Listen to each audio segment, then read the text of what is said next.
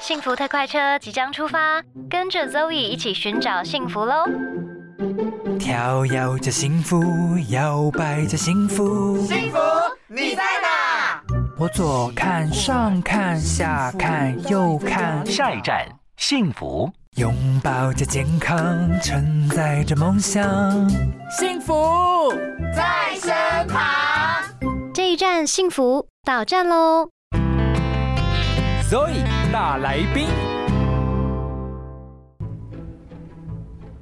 今天的 Zoe 大来宾呢，非常的开心，邀请到了 Juni 来跟我们连线，欢迎 Juni。各位听众朋友，大家好，很开心来到最赞幸福，小班好。Juni，我发现你斜杠身份很多耶，其实都是我的兴趣喽。真的很棒哎，因为可以把自己的兴趣做到这样子的极致，然后又可以哎当做工作，而且你还有主持一个节目，主持节目以外还入围了金钟奖。呃，是我嗯，大概从二零二零年开始到二零二二年的美学风格相对论这个节目，那这是共同主持哦。还有另外的人是打理着建筑的施施尚廷师副总。我觉得我们真的蛮幸运的，就是新手运气啊，对，就第一次，那谢谢，然后就入围了金钟奖。那后来当然没有得奖，但是很多朋友都安慰我们，入围就是得奖。那当然，那当然，而且我觉得你应该是一个非常享受生活的人，因为你的兴趣呢，不外乎就是这个电影啊、艺术啊、品酒啊、饮食文化啊，跟旅行，对不对？哎，是啊，就是爱吃爱喝，喜欢美丽的东西，这样。是不是可以跟我们稍微的介绍一下自己呢？从什么时候开始对艺术这么的有兴趣，甚至去学习它，然后成为专业的这个艺术鉴赏家？哎，其实如果真的要说起来的话，我的兴趣应该是从我很小的时候就开始了。所以我在小时候，我自己就会看艺术史方面的书籍，真的是小时候哦。所以大概是几岁啊？小时候应该是小学就已经对这方面的。小学对，那因为刚好我爸爸有很收藏书籍的习惯，我们家很多很多书，根本像小学，哦、所以我有机会就是超龄可以看很多。杂七杂八，尤其是历史方面的书籍。我高中的时候会自己买呃一些艺术史方面的书籍来看，所以后来刚好有有几本书到了大学的时候修美术史，就发现哎、欸，我小时候看的书现在变成大学教科书，哎、欸，很很厉害耶！所以你其实是不是从小算是蛮早熟的小孩啊？哎、欸，对啊，所以老师都觉得这个小孩怎么这样？因为一般来说啦，通常小朋友啊，就是看一些艺术的东西，他可能表现在他可能喜欢画画，他不会去念艺术史，你知道吗？呃，我我也是会喜欢画画，但但其实因为我就是我很喜欢张西西的年代啊，所以嗯，画些故事。嗯、那当然局限于艺术史，像很多历史，不管是西洋史或者是东方的历史，其实我都很有兴趣。那你记性好吗？呃，话说真的还不算差，这样子还可以。难怪。那 Juni 他出了一本新书，叫做《东西纵横记忆》，名画真的很有事。我觉得你这本书很有趣，哎，因为它是用一个很趣味的方式切入，然后带大家呢去认识这些我们平常其实蛮常见的这些名画。嗯，那通常呢，我们看这些名画的时候，你知道，就是外行人嘛，就是看一看就哦，好漂亮哦，然后就觉得、嗯、哇，画工好细哦，然后就结束了，嗯、是不是有点可惜？哎、欸，对，就是因为这样子。呃，刚听小凡也提起说，就是你自己喜欢当代艺术，然后虽然喜欢逛美术馆，但是其实看着，即便听了导览，那对很多艺术品什么感觉，对不对？对，就是还是你知道看完以后就啊很不错哎，然后就嗯，然后就忘了。我觉得这个真的是普遍，应该是很多朋友的感受。嗯，我自己其实对于艺术史的学习，尤其在学校的时候，呃，我说实在的，我即便我很小很很小就很有兴趣嘛，我自己清楚。但是我小时候上艺术史的时候，是老师灯一关掉，然后开始放投影片，我就睡着。哎、嗯，可是可是如果是以考试成绩来看的话，其实我是愿意花时间研究，然后我也是有兴趣的。但是为什么、为什么上课就睡着？对啊，为什么啊？因为你知道，如果要我去欣赏一个名画，我是非常非常喜欢的，因为我很喜欢画画。可是你要我去念艺术史哦，我真的觉得哦天哪，有点生硬哎。对啊，所以难怪你会问我记性好不好？对，因为我真的记性算是奇差无比的人，所以呢，因为我觉得像你们这种就是专业的艺术鉴赏家，我相信你在看一幅画的时候，绝对不是只有看它的这些画工细节，绝对是有看它背后这个年代的发生什么事情，对不对？是，但是我觉得哦，其实很多时候我们对于艺术品哦没有感觉，是因为我们跟他呃没有有连接。对，那很多时候是，如果你知道他的故事，那他的故事的某一个部分触动了你，那对你，还有连接。我举举例，我们来举一个大家都认识的嗯，罗峰的镇馆之宝，你一定知道。罗浮宫镇馆之宝是蒙娜丽莎的微笑吗？对，就是呃，罗浮宫有三宝嘛，那通常大嗯家最熟的就是蒙娜丽莎。那我们知道，大家都知道，然后第一次去法国，第一次去巴黎，第一次进罗浮宫，你一定要被带看蒙娜丽莎，对不对一？定的，对对，但是等你看到他本人的时候，常常都很失望。对，而且你就会想说，所以他笑的这个到底代表什么意思？对，然后为什么要挤成那样子？前面一堆人头，那我看他到底是怎样？那就看一个太太在里头乌漆嘛黑的，对。对，但是如果你知道当年达文西为了画这位蒙娜丽莎，他是一位贵公，他不是江湖传说说他是达文西的自画像，然后也有人说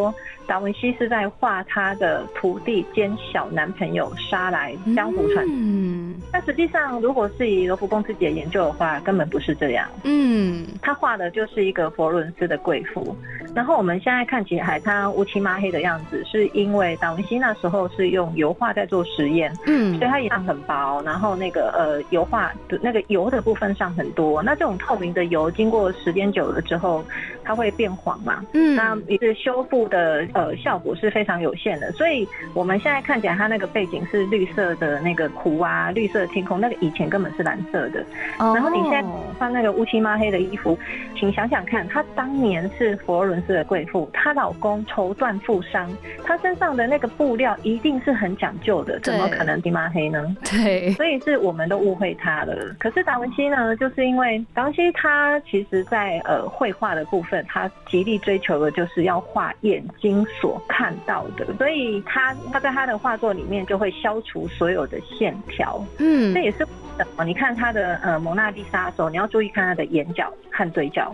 嗯，哎，它其实蛮柔和的，哎，对，非常柔和，你看不到线条啊，就是因为这样子，你才会觉得哦，非常的像真人，然后隐隐约约要笑不笑。嗯嗯嗯但嗯，达文西是为了要让他像个真人，然后看起来就是一个日子过得非常美滋滋的。对，所以当初在画画的时候，达文西还会请小丑在旁边表演，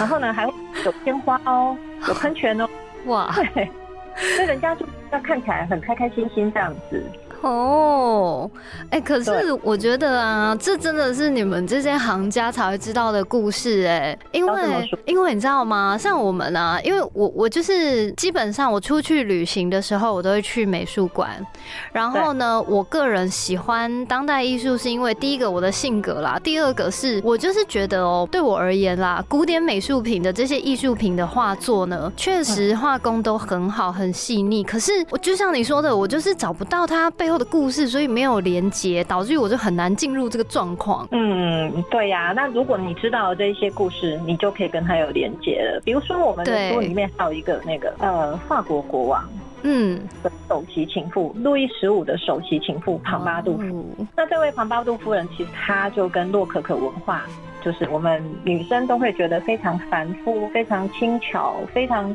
美丽的洛可可文化有很重要的关系，因为她就是洛可可文化的推崇者。哦，对，那庞巴杜夫人其实她在那时候是找了一些画家来帮她画肖像画，她的肖像画的美颜技巧非常的高明。对那我们发现了，真的，那你要因为她的肖像画是除了有政治功能，因为她首席情妇嘛，嗯他必须要老百姓，她必须要在老百姓面前塑造她的呃良好的形象，要不然百姓会骂她。百姓不能骂国王，但是可以骂情妇，骂情妇国贼嘛。那另外，他也要让国王随时看到他的画像的时候，想到他当年青春貌美的模样。哦，所以他在画它，除了要把它画的年轻漂亮呢，还会反映当时的服装流行趋势。所以我们可以在庞巴杜夫人的脚上发现穆勒鞋，就是我们现在讲的女生的前包后空还带跟的。哦，哎，这个对很酷哎，很有趣，对不对？你可以在画作里面看时尚哦。就比如说我们在讲衣服，路易十四很著名的肖像画，我们可以看到路易十四他穿高跟鞋。对对对那，种高跟鞋的风潮，其实呃，十七世纪的时候是男人在带领这种穿高跟鞋的风潮。到了十八世纪，这位庞巴杜夫人的年代呢，是女生开始穿高跟鞋了。嗯哼哼哼。对，太有趣了吧！哎、真的，如果大家啊平常有去美术馆啊，或者是我觉得大家应该其实也要科普一些这种艺术知识啦，真的是可以从这本书里面哦、它就是带领你，它这里面全部都是名画。那这些名画呢，就像刚才 Jenny 说的，如果你都没有连接，其实你看了以后真的就是走马看花，然后就结束了。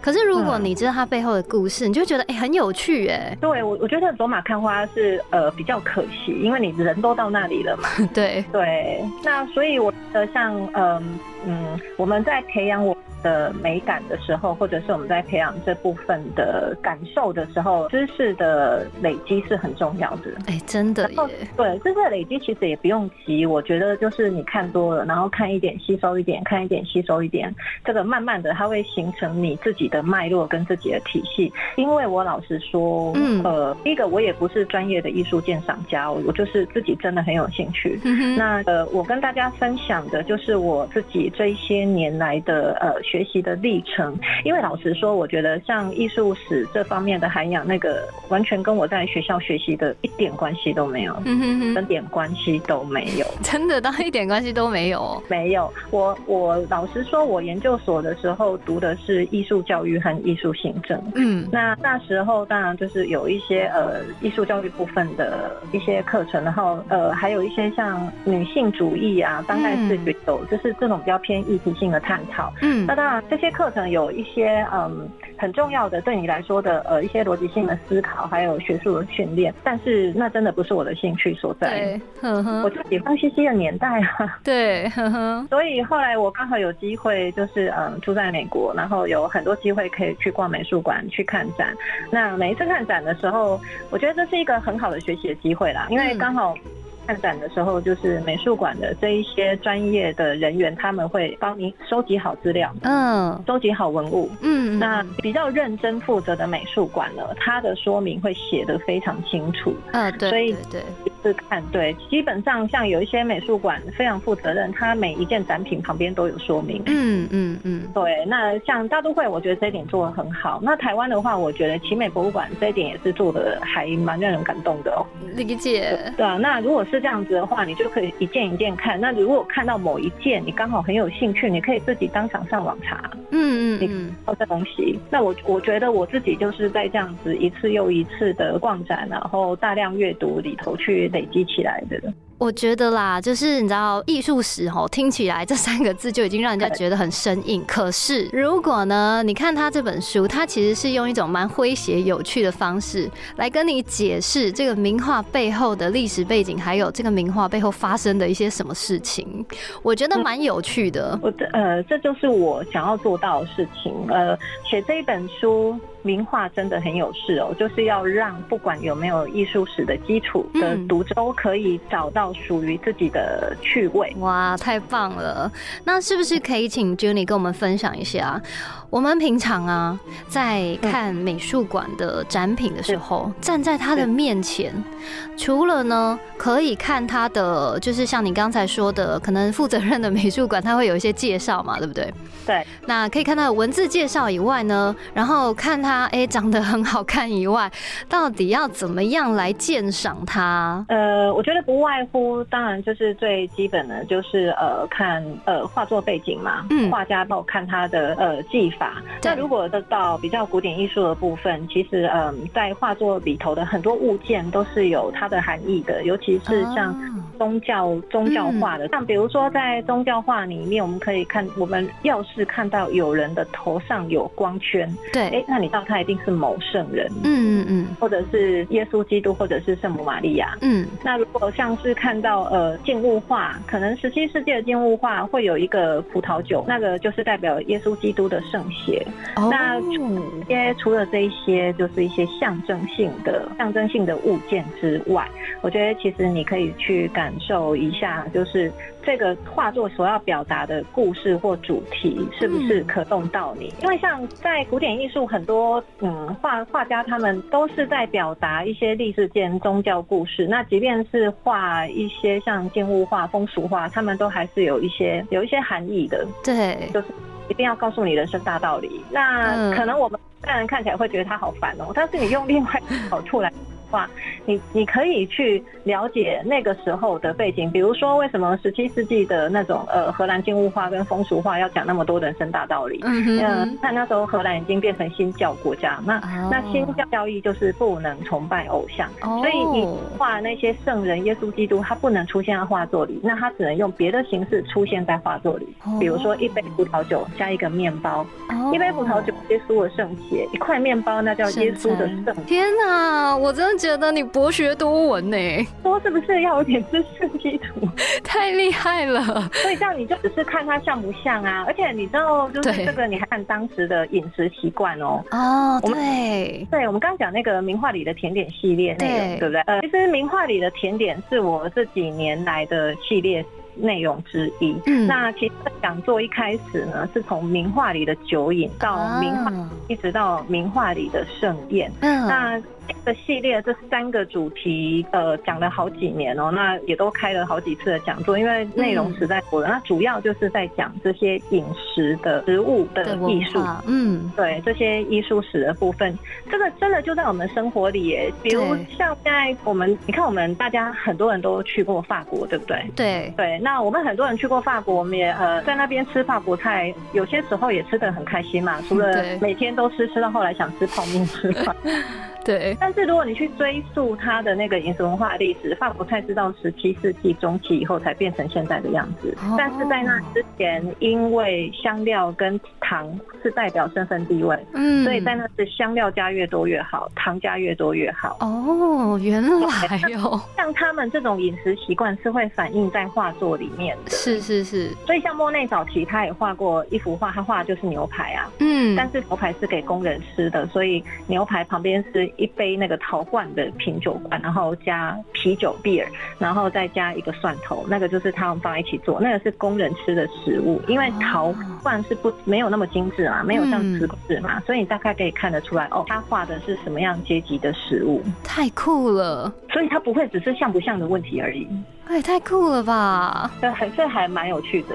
呃，因为我我自己喜欢吃东西，我也喜欢喝酒，对，那不喜欢研究里头，呃，研究那个画作里头到底他们都喝哪些酒。太有趣了，因为你可以在这个画里面，就是看到你说的，他可能看出来他的阶级，看得出来他的职业，然后看得出来他当时的这个阶级背景跟那个当时候的饮食文化背景。对啊，然后如果呃，我们去再回回到你刚刚的问题，说一幅画还要看什么？嗯，呃，我一直说，我一直觉得知识还蛮重要的，是因为我们看画，当然就是直觉上喜不喜欢这件事也很重要。嗯，可是有后有时候我们的直觉会被限制在我们所知的范围之内，嗯，所以，的你的知识可以更宽广的话，你的直觉说不定也会不一样。对像比如说雷诺瓦来讲好了，雷诺瓦是印象派的嗯代表画家，大大家都认识他，嗯对不对？嗯，但你如果真的要说的话，雷诺瓦其实没有那么印象派。诶，为什么这么说呢？对，为什么？因为大家都知道他是印象派。对，但是如果要跟莫内去比的话呢，其实莫内是从头到尾都在追求自然光，就是所谓的外光派，所以莫内还比较认真当他的印象派。哦，那雷诺瓦呢，除了印象派的八次画展呢，